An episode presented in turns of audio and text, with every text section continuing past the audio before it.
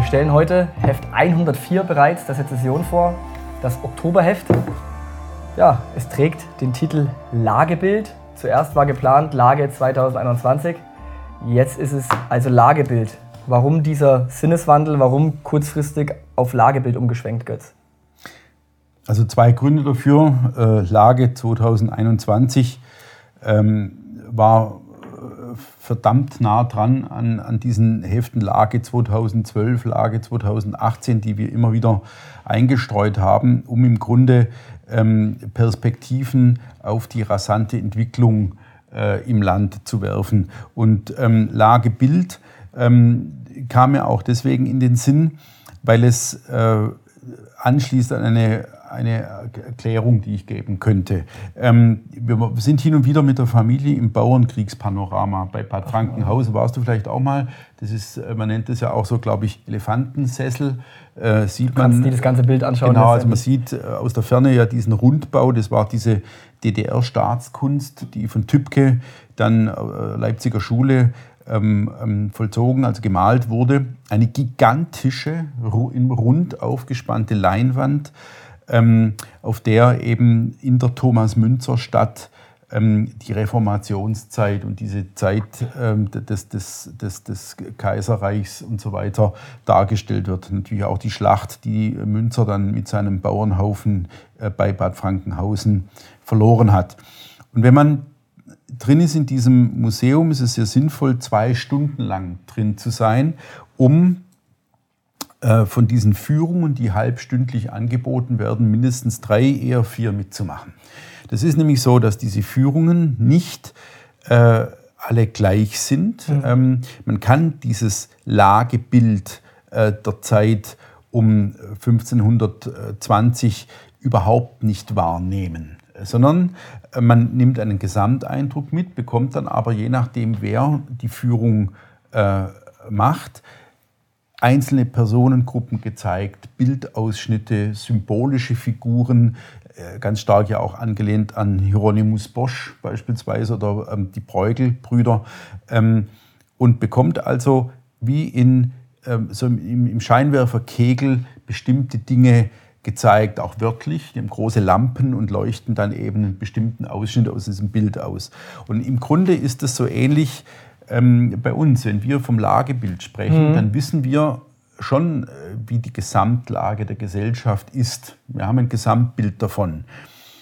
Im Heft beschreiben wir aber einzelne Figurengruppen, ja. einzelne Ausschnitte. Und das ist uns mit diesem Heft äh, eben auch gelungen. Deswegen Lagebild.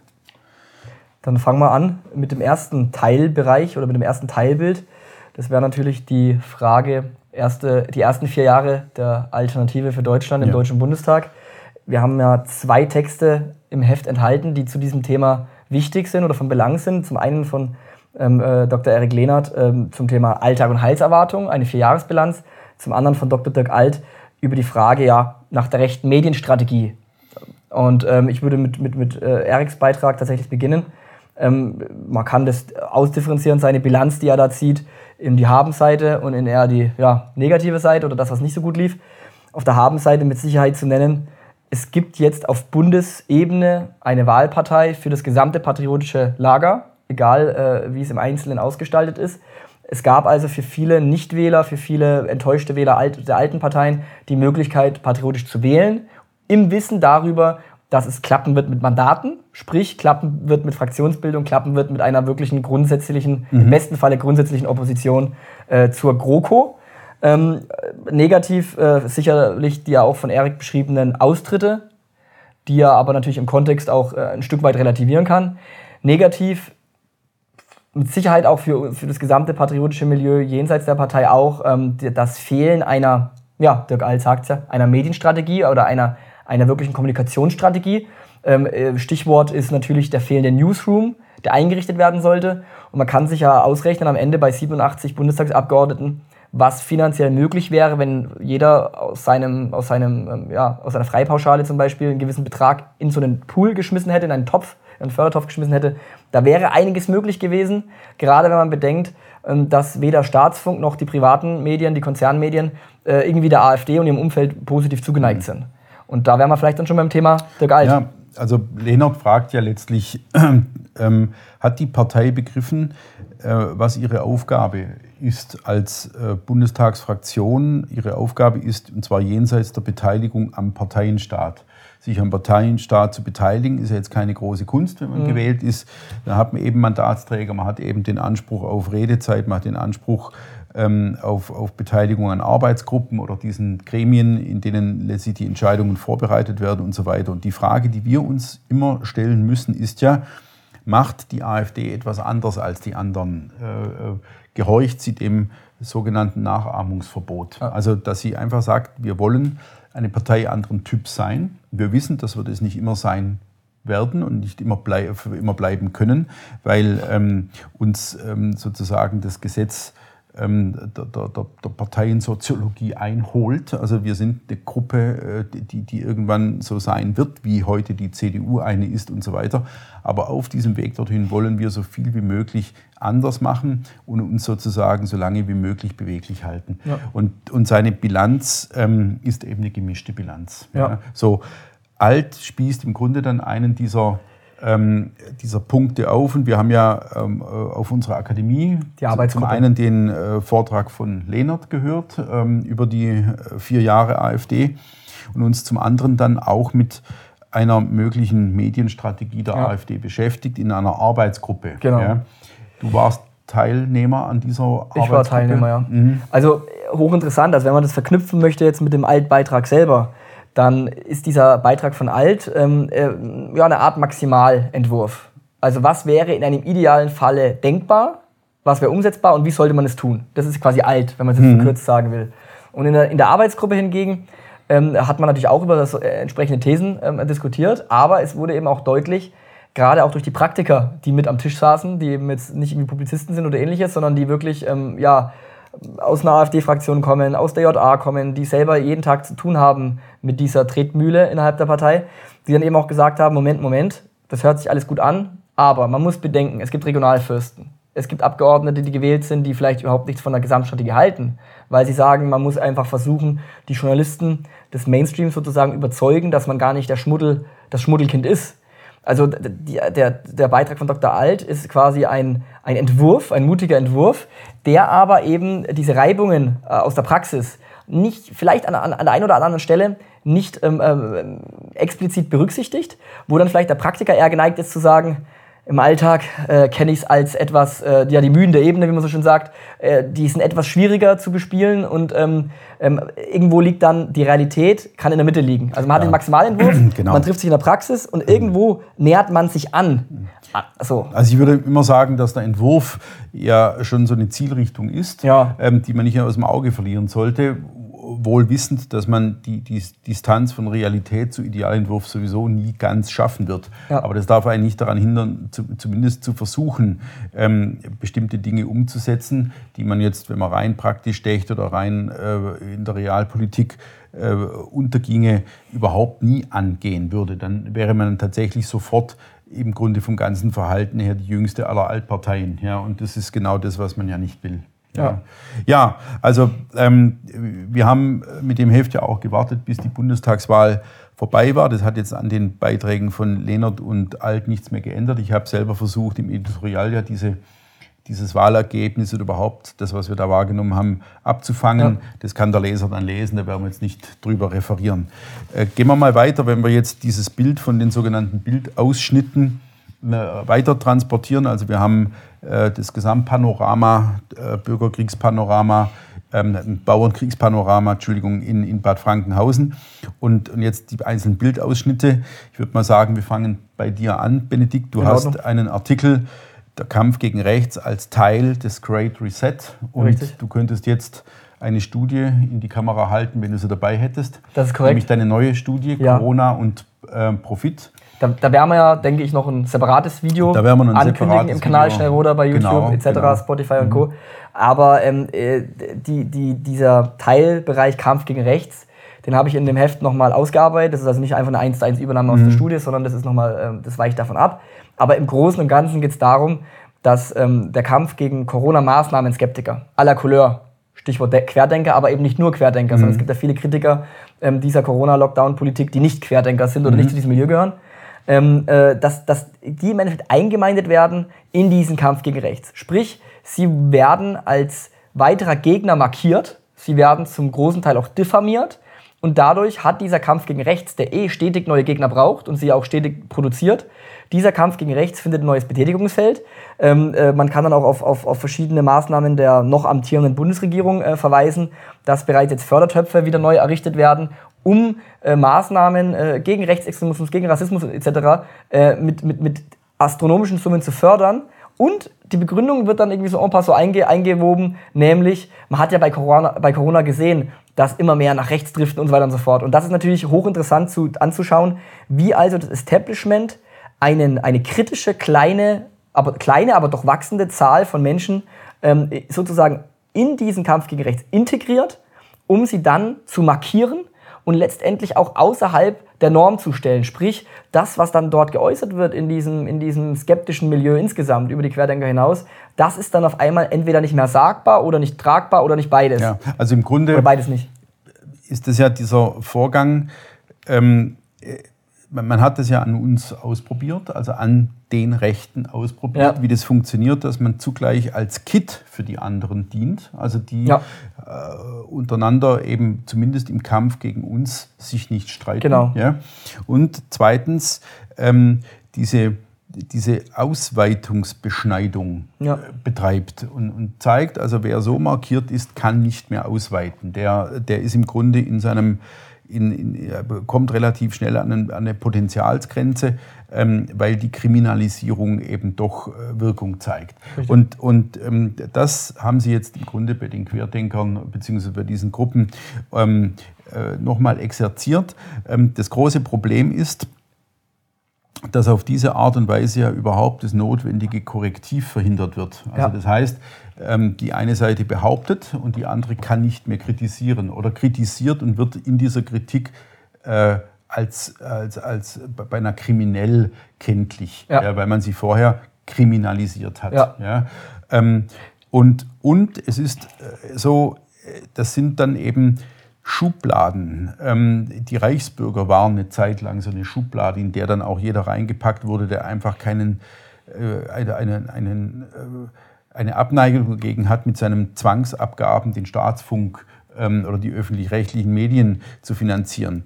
So, jetzt gibt es die Schublade Querdenker. Genau. Wenn man Querdenker hört, dann ist immer sofort eine ganze Menge so in der Luft. Ja. ja? Also das heißt, äh, keine Fakten, Fake News, hysterisch, querulantisch, Jetzt unsolidarisch haben, teilweise. Unsolidar. Jetzt haben wir den Fall sogar aggressiv, also ja. durch diesen Mord ähm, an dem Tankstellen, äh, an der Tankstellenbedienung, glaube ich, da im, im, in, in Rheinland-Pfalz. Ähm, das heißt also, in diese Schublade wird alles Mögliche reingepackt und am Ende reicht ein Begriff und jedem ist klar, wen er vor sich hat, wenn er einen Querdenker vor sich hat. Richtig. Ja? Und, ja. Aber, aber mhm. nur zuletzt dazu, es, es hat auch so eine dialektische, in Anführungszeichen, Ironie an der ganzen Sache. Weil auf der einen Seite will man durch diese Stigmatisierung dieser Positionen den Raum verengen.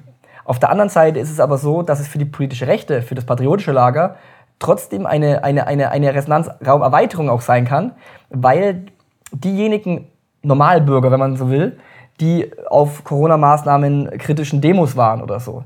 Weil äh, da, da gehe ich auch darauf ein, die ja heterogen zusammengesetzt waren. Viele Akademiker, viele Selbstständige, die eben durch Corona-Politik äh, bedroht sind in ihrer ökonomischen Existenz. Ähm, diese Menschen, wenn die dann nach Hause kommen von so einer Demo mit 30.000, 40.000 Teilnehmern und sie erfahren im Nachgang an diese Demo aus GEZ-Presse oder aber auch aus der privaten Presse, aus der Konzernpresse, erfahren die, sie haben teilgenommen an einer Art rechtsradikalen Zusammenrottung. Diese Leute vielleicht nicht alle, aber doch ein erklecklicher Teil, ähm, verliert natürlich auch dann das Vorschussvertrauen in die Medien als Institution. Mhm. Und nicht umsonst sagt die Presse, man ist die vierte Gewalt. Das ist ja schon so ein Anspruch, der ja auch vorgelebt wird in Deutschland.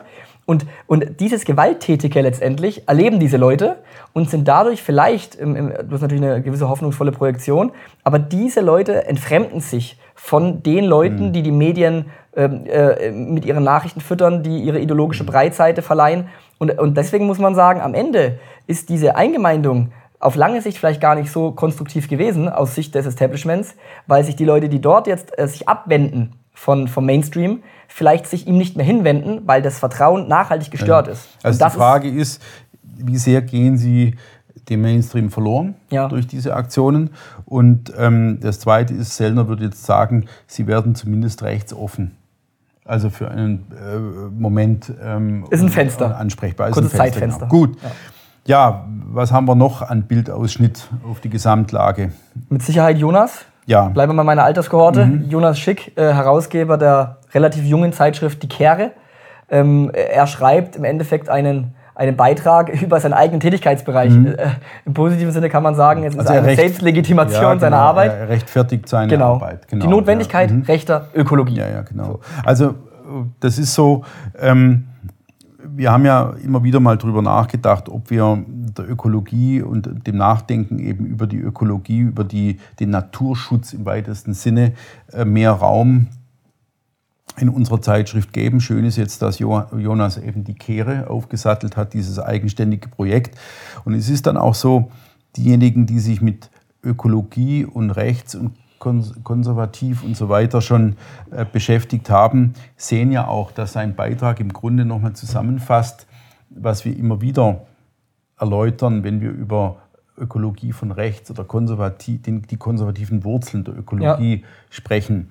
Das Problem ist, dass er sich ein Feld ausgesucht hat, ähm, äh, das im- im Grunde ein notwendiges Feld ist, aber wenn man sich anschaut, wie das politisch vereinnahmt ist, ein fast aussichtsloser Ah. äh, Bereich der Torte ist. Man kommt an dieses Stück im Grunde nicht mehr ran.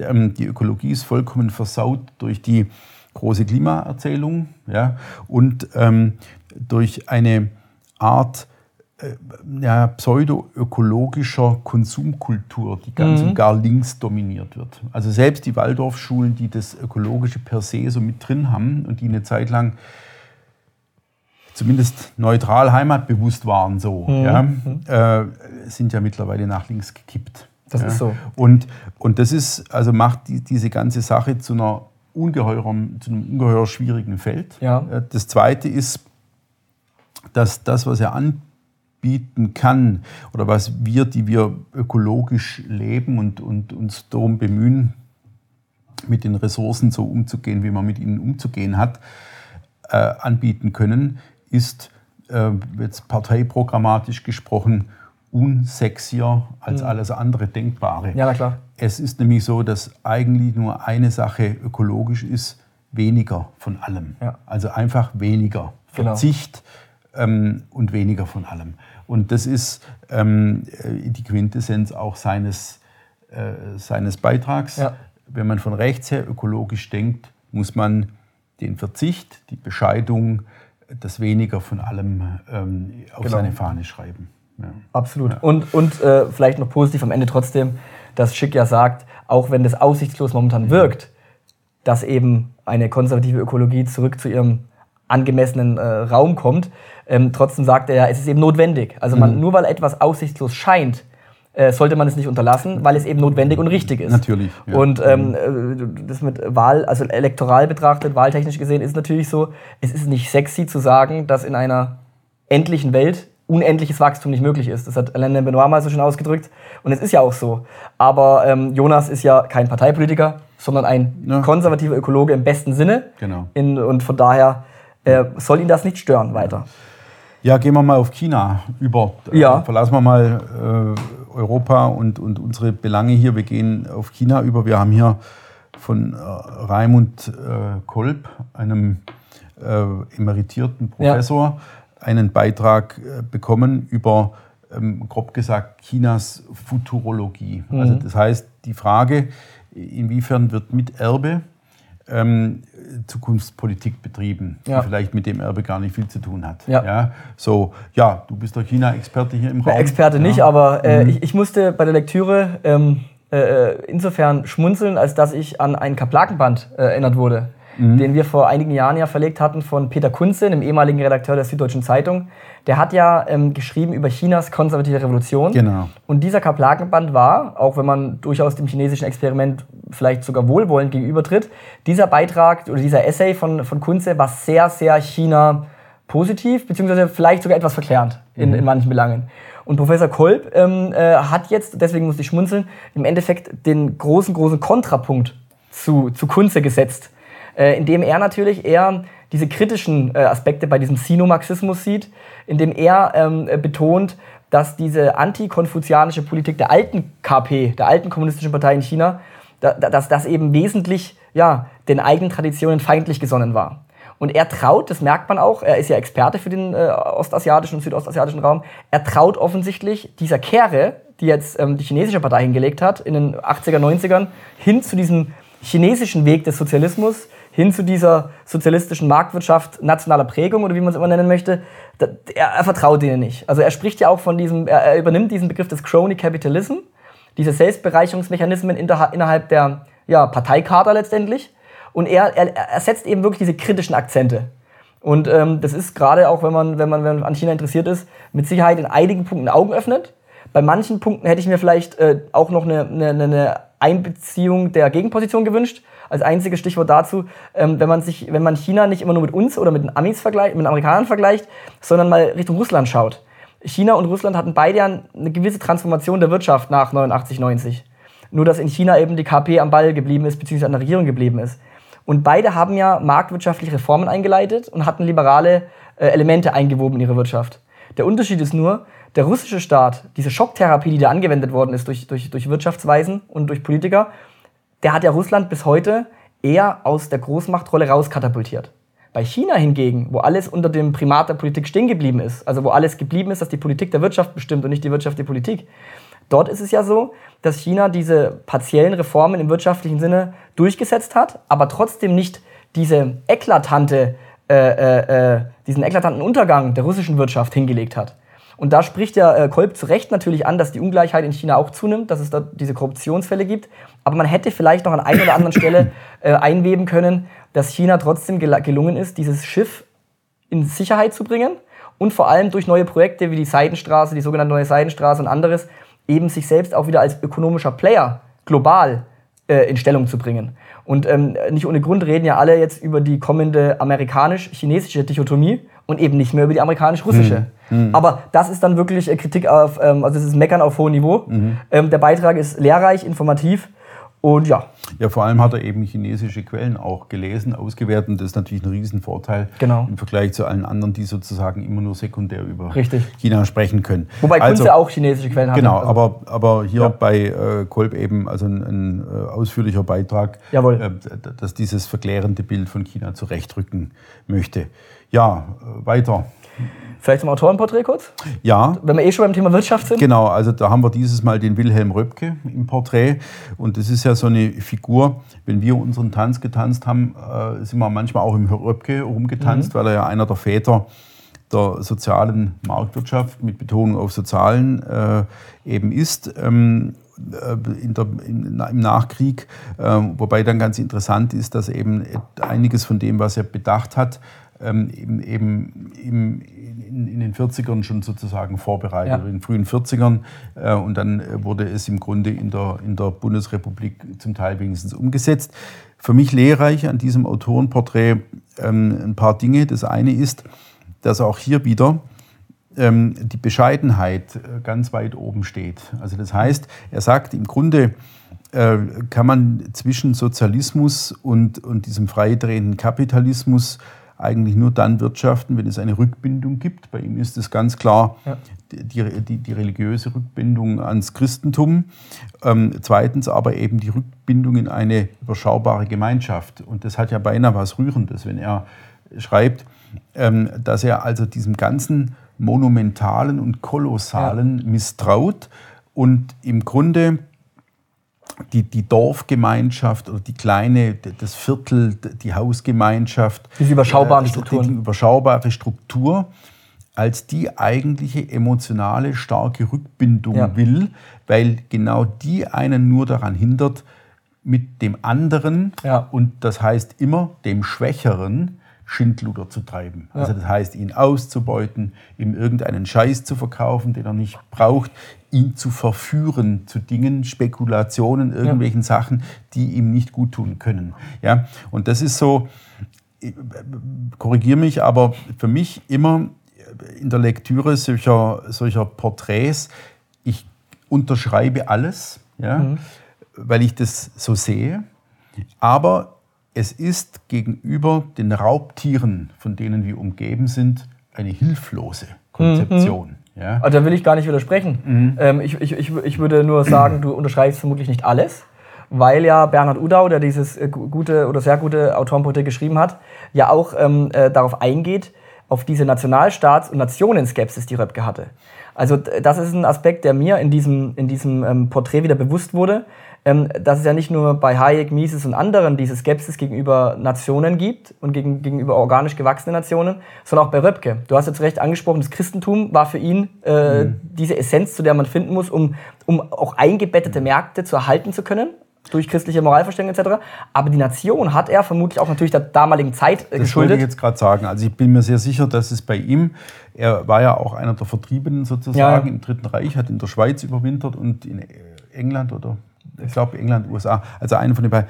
Ähm, dass das natürlich äh, dieser, dieser, diese klassische Verkennung der Nation ist, die eben ähm, unter dem Nationalsozialismus sozusagen in ihrer destruktiven Dynamik aus dem Ruder gelaufen war dass er sagt, es gibt also die Region und es gibt Europa. Ja. Oder es gibt die Region oder sogar sowas wie eine Art Weltrau Weltinnenpolitik. Genau, ja. und er lässt diese Zwischenebene ähm, aber leider weg. Er lässt die weg. Und das ist ja ein Denkfehler, den, äh, mit dem bin ich im Grunde groß geworden. Das ist so, oberschwäbische CDU war immer die Region, Schwaben, Oberschwaben. Und ja, dann Europa. Und dann gleich Europa. Ja. Und die Nation, ähm, die war weg. Und, und äh, auch aufgrund dieser mangelnden Grenznähe, wir waren ja weit weg, war ja auch 9. 9. Äh, November 89, das war so komisch diffus in der Ferne. Das ist mhm. eine ganz traurige Sache eigentlich, wenn man sich mhm. überlegt, dass es durchaus Regionen und Volksstämme äh, gibt, ähm, also Stämme gibt in, in Deutschland, die tatsächlich die, die Nation aus dem Auge verloren hatten. Mhm. Ja? Und ähm, würde aber sagen, dass diese Zeit schon ähm, äh, überwunden ist. Ja. Ja? Und ich bin, glaube ich, von uns beiden sogar der, der nationalkonservativere, oder? Würdest du das würde ich unterschreiben. Ja. Gut, lass uns mal noch ganz kurz über das Erbgut im Rampenlicht sprechen. Ja. Das ist eine Sache, die also vielleicht auch erklärungsbedürftig ist. Wir haben also von einem jungen Wissenschaftler namens August Nagel einen Aufsatz eingereicht bekommen, ähm, der äh, davon handelt, wie in Dresden, also im Frühjahr diesen Jahres, ein aus England übersetztes Theaterstück Die Laborantin aufgeführt wurde. Und da geht es im Grunde um die Frage, ähm, inwiefern äh, das Auslesen von DNA Sequenzen oder Gesamt-DNA am Ende dazu führt, dass bei einem Menschen festgestellt werden kann, wie gesund er ist, ob er lange gesund bleibt, ähm, wie leistungsfähig er sein wird, wo ungefähr so seine Intelligenz liegen wird und so weiter und so fort. In dem Theaterstück ganz klar geht das Ganze in so eine Art Gesundheitsdiktatur über, die eben sagt, ähm, hier haben wir jemanden vor, vor, uns, der mit 40 äh, in irgendeiner Weise Herzprobleme kriegen wird. Also wird seine Krankenversicherung eine schwierige Sache oder ja. sie wird sehr teuer oder er muss dafür in anderen Bereichen Abstrichen machen und so weiter und so fort.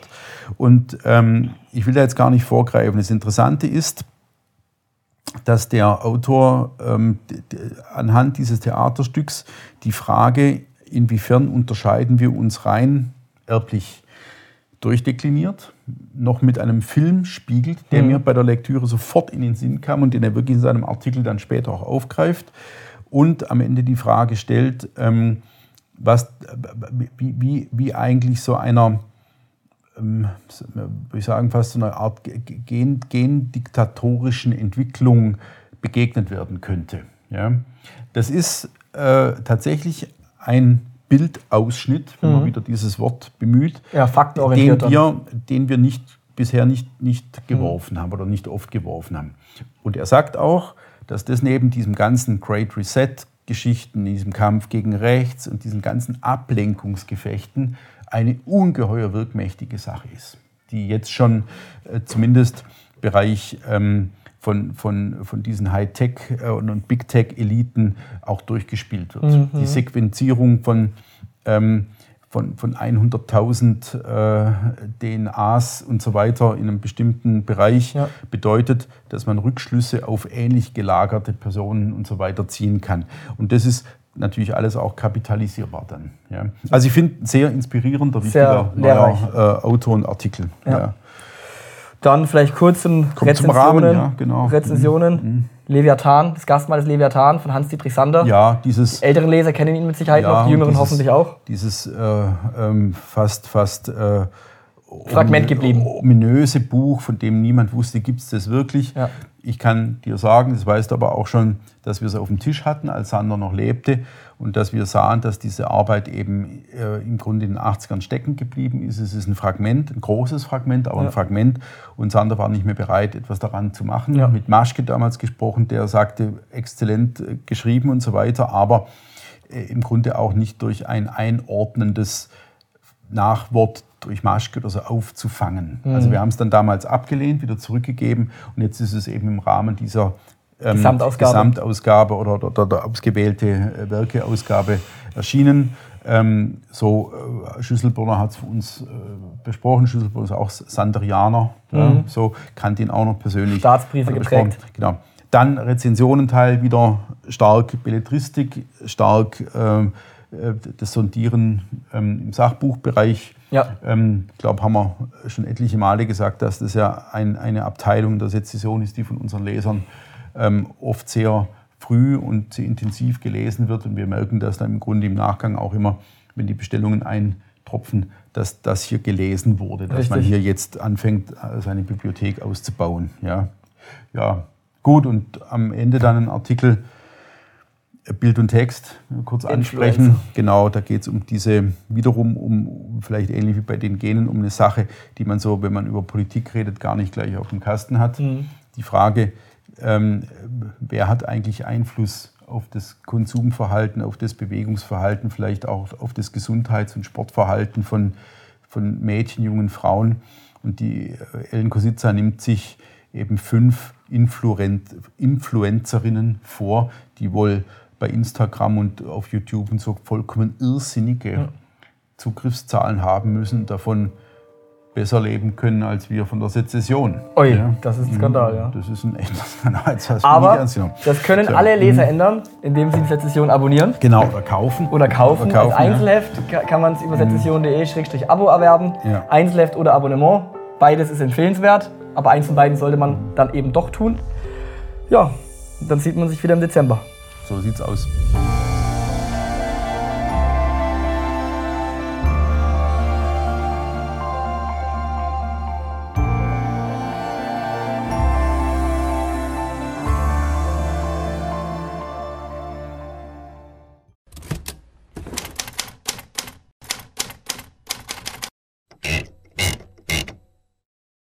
Ist in Ordnung. Aber dass dein Handy klingelt, ist höchste war Ironie. Du sagst macht immer, wir sollten unser Handy ausmachen. aus. Das lebensecht. Das machst du raus, ja. So, kannst du eigentlich von deinem Instagram-Kanal leben? Nein, Also zumal er auch auf privat gestellt ist. Das heißt, den sehen nur Leute, die ich annehme. Und ich nehme zum Beispiel diese ganzen Bots nicht an, etc. Ach, ach, deswegen kann ich den sehen, weil du mich angenommen Na, hast. logisch, dass ich Antaios habe ich lange überlegt, aber ich habe Mhm. Antaios angenommen. Ja, und ich dachte jetzt, du kannst davon leben. Nein, ich Ja. kann davon nicht Mhm. leben. Ich glaube, das geht dann bei 10.000 los, dass du überhaupt gewisse Dinge freischalten kannst und so weiter und so fort. Und ich muss auch sagen, sich selbst beim Joggen zu filmen und dann zu sagen, hey, ich nutze gerade die und die Uhr, Mhm. weil die beim Joggen, selbst wenn es regnet, irgendwie nicht an, beschlägt oder so. Ich muss zugeben, das sehe ich mich, in der Rolle sehe ich mich momentan Mhm. noch nicht. Ne? Also ich kann auch nicht davon leben. Danke, dass du nachfragst. Ja, Naja, gut, bei dir weiß ich ja, äh, dass du Mhm. ja Privatier bist, äh, Privatier und Verleger. Also ich meine, äh, eine, eine Million Finis Germania von Sieverle haben ja hoffentlich was hängen äh, Mhm. bleiben lassen. Also ich kenne, um es jetzt abzuschließen, niemanden, der davon leben kann. Persönlich. Ja, aber das liegt auch daran, dass wir beide nicht die TikTok-Generation sind. Unser Kameramann zum Beispiel, der Simon, Mhm. bei dem würde ich mich nicht wundern. Also wenn der ein bisschen jünger wäre, dass der so ein TikTok... So, Also, dass er sich selbst beim Filmen filmt. Genau. Und die Leute abonnieren das Genau. und werden wahnsinnig. Genau, und dann kriegt er irgendwie Geld von den verschiedenen äh, Kameraausstattern, weil er halt Genau. sagt, oh, ist das Mikrofon wieder herrlich, das ist ja so Mhm. super und ich nutze das alles. Und irgendwie so 150 junge Mädels schreiben drunter, oh Simon, bist du Genau. cool. Ja, also ich kann, und dann kriegt er halt Bild, Provision. ein Bild von dir. Genau, dann kriegt er Genau, Provision. genau. Also ich denke, das ist für ihn auch perspektivisch ein Geschäftsmodell. Ja, Er nimmt uns als Sprungbrett, auf Deutsch gesagt. also gut. Der Kanal Schneroda ist im Endeffekt sein Weg in die Influencer-Sphäre. Und irgendwann ist er in Dubai, in irgendeinem Hochhaus und chattet durch die Welt. So wie er es immer wollte. Ne?